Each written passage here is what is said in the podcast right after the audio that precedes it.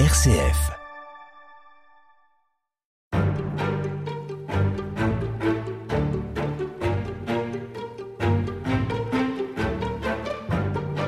Quand on euh, parcourt l'histoire des Journées mondiales de la jeunesse, comme vous l'avez fait en tant qu'historien, Charles Mercier, est-ce que on repère une évolution assez marquante, une dynamique qui en fait quelque chose de d'inédit, de, de, vraiment très très particulier?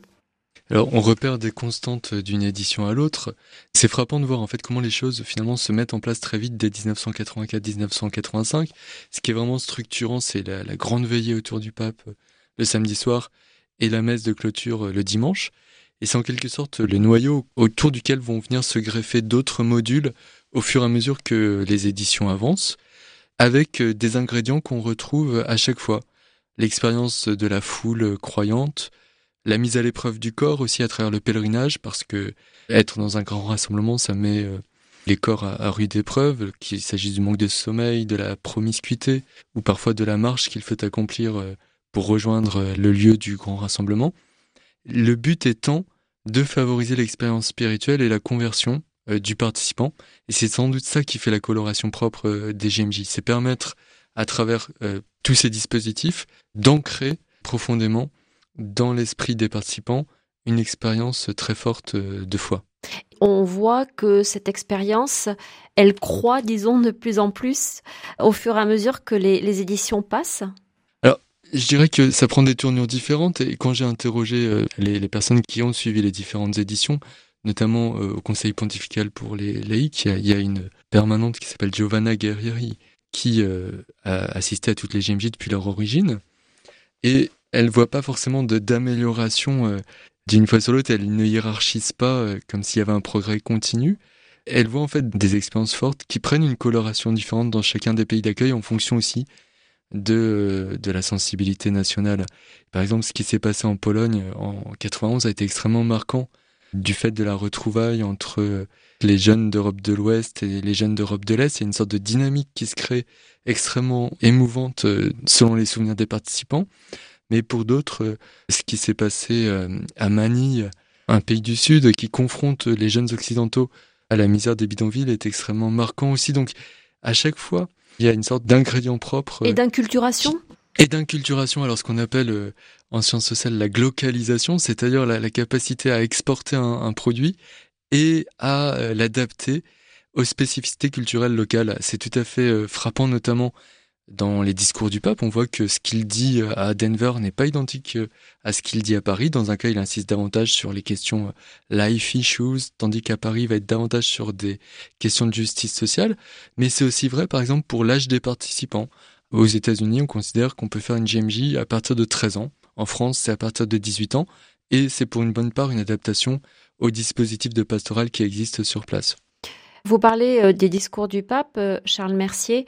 Est-ce que vous avez le sentiment que le choix du lieu relève aussi d'une volonté de diplomatique ou même qu'il y a un message politique dans le fait de, venir dans un pays qui peut-être n'est pas très favorable à l'Église catholique ou qui ne respecte pas tout à fait les, valeurs qu'elle prône? au départ, euh, c'est le pape qui choisit les endroits. Euh, Saint Jacques euh, de Compostelle, il aurait eu cette idée dans l'avion qui l'emmenait à, Buenos Aires en 87. Jean-Paul II donc. Hein. Oui, Jean-Paul II, c'était en fait un, lieu symbolique pour lui qui symbolisait les racines chrétiennes de l'Europe, le, tombeau présumé de Saint-Jacques étant une sorte de point de ralliement depuis euh, le Moyen Âge. Donc il y avait un message euh, politique à l'heure où l'Europe euh, pouvait se réunifier. 91, c'est le même symbole, c'est les deux poumons de l'Europe, c'est l'idée que les peuples de l'Est et de l'Ouest peuvent se réunifier autour de valeurs communes dont l'Église est la promotrice. Après, c'est beaucoup moins le pape qui va décider, c'est des initiatives des conférences euh, épiscopales qui candidatent un peu comme des, des pays candidates pour l'organisation des Jeux olympiques. Et donc le pape euh, laisse la main aux épiscopats nationaux dans le choix du lieu. On a aussi le sentiment que un souci d'équilibre entre les différentes zones géographiques, de façon à ce que ceux qui n'ont pas été vraiment concernés la fois précédente euh, puissent l'être la fois suivante. L'Asie, l'Amérique, l'Europe. Est-ce que vous avez ressenti ce souci-là? Oui, oui, alors il y a vraiment un effet, et ça fait partie de la stratégie de globalisation. de faire circuler la JMJ pour qu'elle devienne vraiment un événement mondial. C'est la même stratégie que, que, celle de Pierre de Coubertin à la fin du 19e siècle, quand il dit les Jeux olympiques restaurés ne doivent pas avoir lieu à Athènes. Bien là, Jean-Paul II se dit les, les JMJ ne doivent pas toujours avoir lieu à Rome.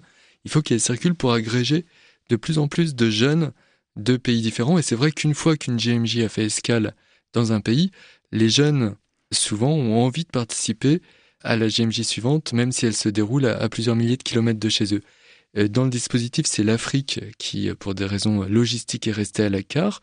Il avait été un temps envisagé que la GMJ de 97 ait lieu en Afrique et les organisateurs y ont renoncé parce que ils ont pensé que ce serait logistiquement euh, impossible. Et euh, la France, pour être choisie, a mis en avant ses liens avec l'Afrique et le cardinal du Sujet avait dit au pape qu'il ferait tout pour que beaucoup de jeunes Africains puissent participer à, cette GMJ parisienne. Ça a été le cas? Euh, Ça a été le cas dans une certaine mesure puisque le Vatican a négocié avec le ministère des Affaires étrangères et le Premier ministre de l'époque, Alain Juppé, la gratuité des visas pour les jeunes euh, des pays euh, d'Afrique et une procédure très simplifiée pour avoir le droit de franchir la frontière. Et de fait, grâce à cette aide accordée par la France, grâce aussi en fait à des soutiens financiers à la fois publics par le ministère de la Coopération et euh, de transferts d'argent intra-ecclésiaux, plusieurs milliers de jeunes Africains ont pu être présents à Paris.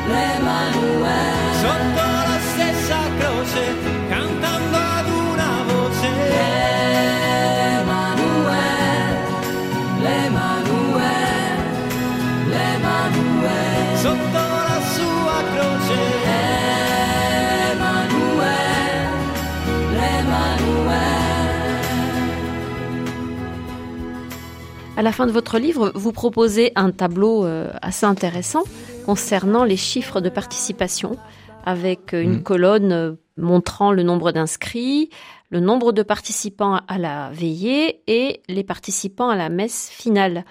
Est-ce que vous pouvez nous commenter en quelques mots ces chiffres? Qu'est-ce qui vous a frappé, vous, quand vous avez travaillé sur ce tableau? Alors, ce qui est frappant, c'est bah, le record, c'est sans conteste les Philippins qui l'ont, hein, avec plus de 3 millions de participants à la GMG de Mani dans un, archipel extrêmement catholique où les jeunes sont très nombreux et où les organisateurs ont dû décourager une partie euh, des jeunes des diocèses de venir à Mani pour euh, éviter euh, une sorte de paralysie complète de la ville. Donc ils auraient pu rassembler encore plus de jeunes. Ce qui est frappant dans ces chiffres, c'est que les pays plus sécularisés, comme la France ou le Canada, font finalement aussi bien, voire mieux, que les pays qui sont encore très catholiques à l'époque, comme la Pologne ou l'Espagne. Et euh, l'hypothèse que j'en tirais, c'est que les JMJ, elles ont d'autant plus de succès quand elles tiennent dans des endroits où les jeunes euh, catholiques ont le sentiment d'être euh, en minorité dans leur environnement quotidien. C'est-à-dire bah, C'est-à-dire que le stade plein est une conséquence logique de l'église vide quand on ne peut plus, quand on est jeune, retrouver des pères à l'église un dispositif comme les GMJ est d'autant plus attractif parce qu'elle permet de recréer un sentiment de, communion, de communauté entre pairs qui n'existe plus dans la vie quotidienne. Et donc je pense que pour un jeune Français, c'était d'autant plus attirant de participer à une GMJ euh, en 97 que c'était une expérience devenue impossible dans la routine et dans le quotidien euh, paroissial un sentiment d'appartenance à euh, un groupe qui, là, en l'occurrence, se trouve très important. Euh, oui, c'est ça, le sentiment euh, du nombre, alors que l'expérience euh, quotidienne est plutôt celle de la minorité ou celle d'être un peu décalé par rapport à, ses camarades de, lycée ou, d'université. Et le sentiment aussi d'une certaine fierté, alors qu'il peut y avoir assez fréquemment chez ces jeunes pèlerins le sentiment d'être vu avec une certaine commisération ou incompréhension par leurs proches. Pour terminer, Charles Mercier, vous avez précédemment expliqué que des conditions euh, très favorables sur le plan financier étaient souvent mises en œuvre pour permettre à tous les jeunes de, participer, enfin tous les jeunes hein, autant que possible, de participer à ces journées. Malgré tout, est-ce que vous avez le sentiment que ça reste un événement qui draine une jeunesse plutôt favorisée ou pas? Alors la, réponse euh, est nuancée. Quand on regarde la population des JMJistes qui viennent euh, de l'étranger, incontestablement, euh, ils appartiennent souvent aux couches favorisées. L'enquête qui avait été faite par le journal La Vie sur les participants à la JMJ de Cracovie, les jeunes participants français, montrait que la proportion de cadres supérieurs, d'enfants de cadres supérieurs, était très très supérieure à la moyenne française et inversement la proportion d'ouvriers très inférieure aux moyennes françaises. Quand on regarde les chiffres des participants autochtones, là, l'écart est bien moindre et euh, les GMJ réussissent à fédérer au-delà du, noyau euh, des convaincus qui sont souvent en France euh, des catholiques bourgeois vers les, milieux plus populaires. Les participants italiens, quand on regarde leur, leur origine sociale, c'est également relativement diversifié. Donc ça dépend vraiment du pays. Ou de la sociologie, quoi. Oui, de la sociologie du catholicisme dans, chacun des pays, mais aussi en fait du fait de savoir si le quel est le coût pour accéder au rassemblement. Si c'est des pèlerins qui habitent sur place, qui qui habitent juste à côté de la ville d'accueil, le, le, le, le, profil sociologique n'est pas déterminant. En revanche, s'il faut faire plusieurs milliers de kilomètres et débourser plusieurs euh, milliers d'euros pour participer, là, euh, les, les classes favorisées sont surreprésentées. Merci, à demain. À demain.